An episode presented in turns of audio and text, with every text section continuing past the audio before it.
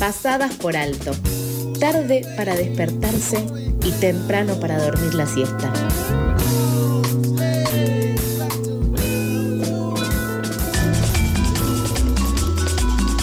Siendo las 8 y 30, seguimos con más noticias. Este jueves se comienza a dictar un seminario sobre discursos de odio vinculados a genocidios del pasado reciente, organizado por la Casa Ana Frank de Argentina junto a distintos organismos del Estado Nacional. Sí, y a pesar de exacerbarse en fechas históricas, los discursos que banalizan, distorsionan o incluso niegan los episodios más oscuros de la historia de Argentina y de otros lugares del mundo, se hacen presentes estos discursos igualmente en redes sociales, en medios de comunicación y plantean desafíos cada vez más complejos. Para poder conversar en profundidad sobre este tema, estamos en comunicación con Miriam Lewin, titular de la Defensoría del Público, quien participará de este seminario federal junto a otros referentes en la lucha por los derechos humanos. Hola Miriam, ¿cómo estás? Lautaro y Mica te saludan. ¿Qué tal? ¿Cómo les va? Muy buenos días. Muchas gracias. efectivamente son dos jornadas, esta es una iniciativa del Centro Ana Frank, eh, pero de la que participan muchos organismos nacionales, muchos eh, miembros de la academia, del Poder Judicial. Eh, y esta es una de las primeras etapas. Se están produciendo materiales educativos, eh, esclarecedores sobre lo que es el discurso del odio, porque a veces hay una confusión con respecto a esto. Y si todo es discurso de odio, nada lo es. Claro. En general el discurso de odio es aquello que tiende a discriminar, a estereotipar, a criminalizar a un sector vulnerable de, nuestra sociedad o a individuos eh, vulnerables y que se puede traducir en eh, violencia física. Es decir, eh, un discurso de odio, les voy a poner un ejemplo, es decir que las personas travestis se están quedando con recursos del Estado que no les corresponden, porque pueden ir a trabajar.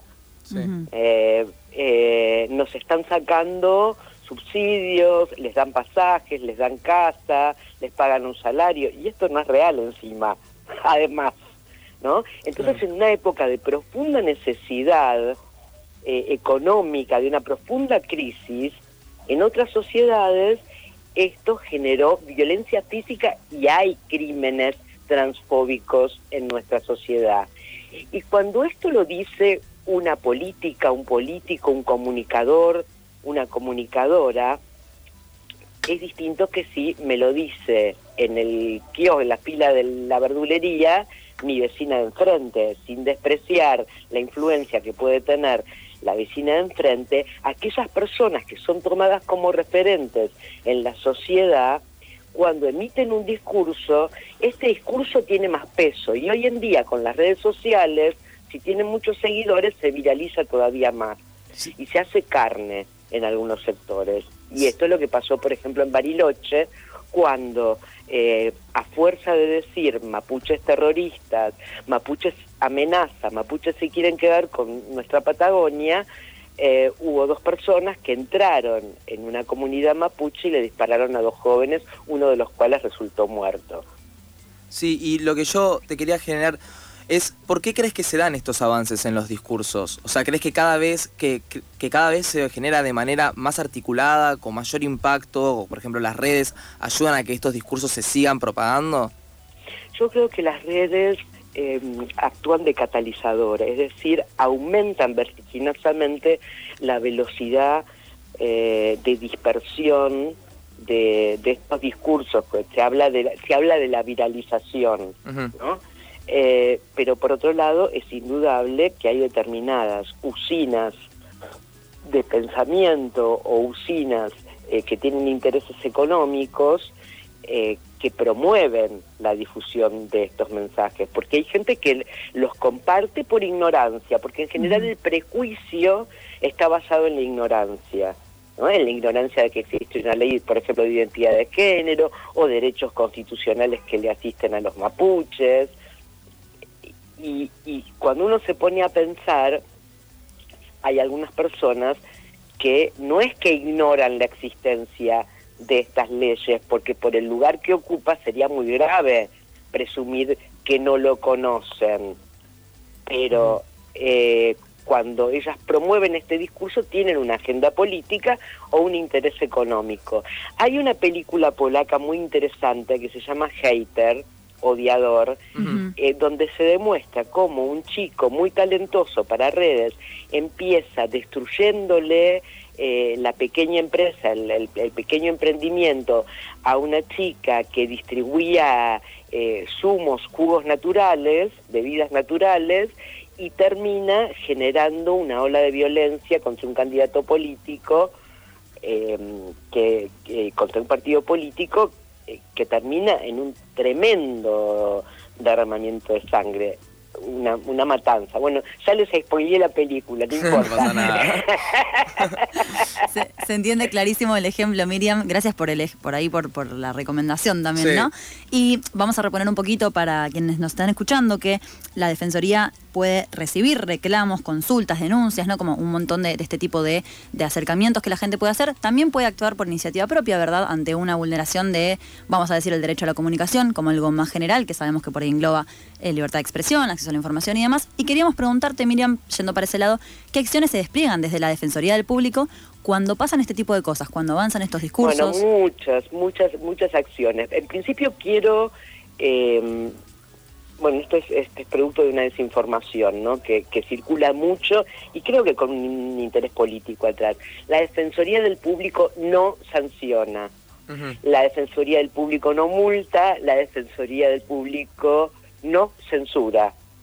Eh, la Defensoría del Público lo que hace es, como bien dijiste, promover el derecho a la comunicación y promover el ejercicio de ese derecho a la comunicación de manera responsable. ¿No? Lo que hacemos es difundir buenas prácticas, em, acercar posiciones, obtener reparaciones, es decir, si vos me llamás y me decís, en tal canal o en tal radio se insultó a la comunidad gitana romaní, yo pero llamo, llamo por teléfono. Primero analizo, en la, asesoría analizamos las piezas comunicacionales, de P a PA, es decir, no solamente el recorte, porque a veces, viste que hay, eh, sobre todo videitos que circulan por Twitter que vos decís, mm, pero acá lo cortaron en la mitad de lo que estaba diciendo. Hmm. ¿Qué dijo después o qué dijo antes? ¿Eh?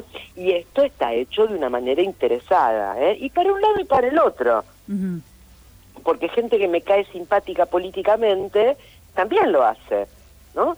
Entonces lo que hacemos es analizar todo el envío audiovisual o todo el programa de radio o de mm. televisión. Eh, eh, la Dirección de Análisis y Monitoreo hace un análisis eh, profundo, semiótico, porque claro, no es lo mismo si alguien dice una barbaridad y un compañero o compañera en el estudio lo corrige y le dice, no, no, para, para, para, como dice Fantino, para, para, para, esto no es como decís. Claro. ¿Eh?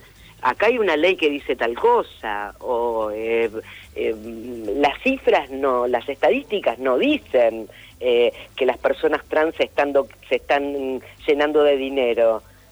Eh, tienen una expectativa de vida baja, no acceden al trabajo, el noventa y pico por ciento todavía se dedica a la prostitución, está en estado de prostitución. Bueno, si una persona em, comete un error, eh, voluntario o involuntariamente, dice una, eh, una, da una información equivocada y alguien la corrige, bueno, no es lo mismo que si esto no ocurre y todos los demás van avalando esta cuestión o se quedan callados. De manera que después de este análisis pasa a protección de derechos, que es el equipo de abogados que analiza si se ha violado alguna convención internacional, eh, si se ha violado alguna ley, em, qué derechos, perdón, qué derechos han sido vulnerados.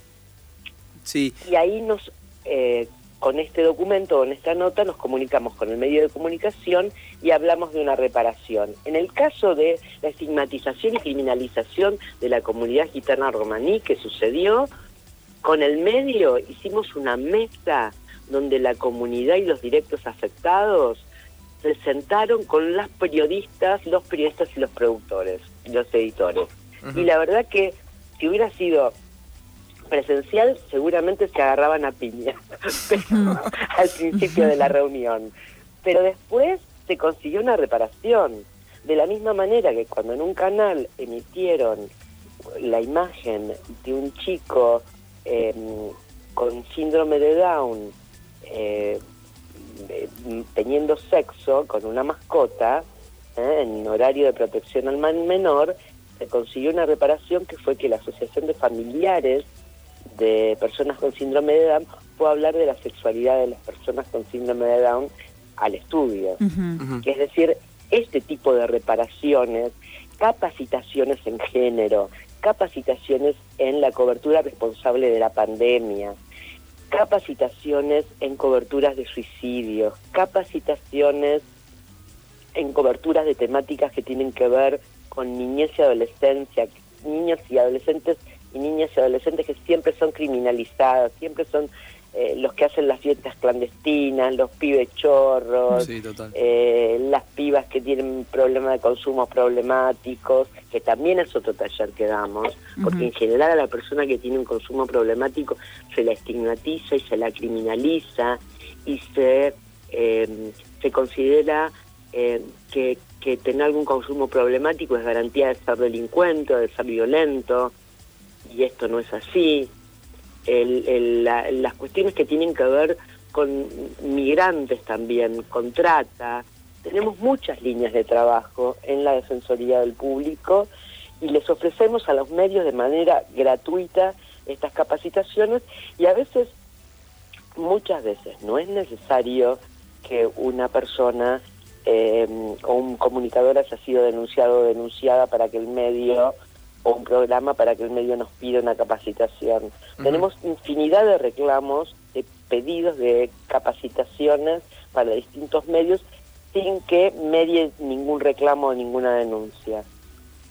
Eh, sí, queríamos recordar ¿no? que este jueves estará brindando una charla en Bariloche en el marco del seminario organizado por la Casa de Ana Frank, que tratará los desafíos de la comunicación frente a los discursos de odio. Y quería saber qué importancia tiene que se gesten estas propuestas, tanto en el país como para los medios, como vos estabas diciendo, y específicamente en Bariloche, que es donde pasó lo, el odio hacia comunidades mapuches y originarias.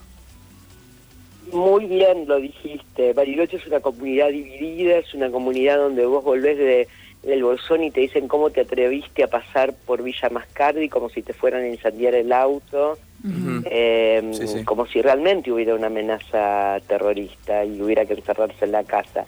Y esto lo dicen sectores populares, ¿no? El, el, eh, empleado del hotel, el... Eh, el, el, camarero de la, del café de la esquina, y esto es muy preocupante.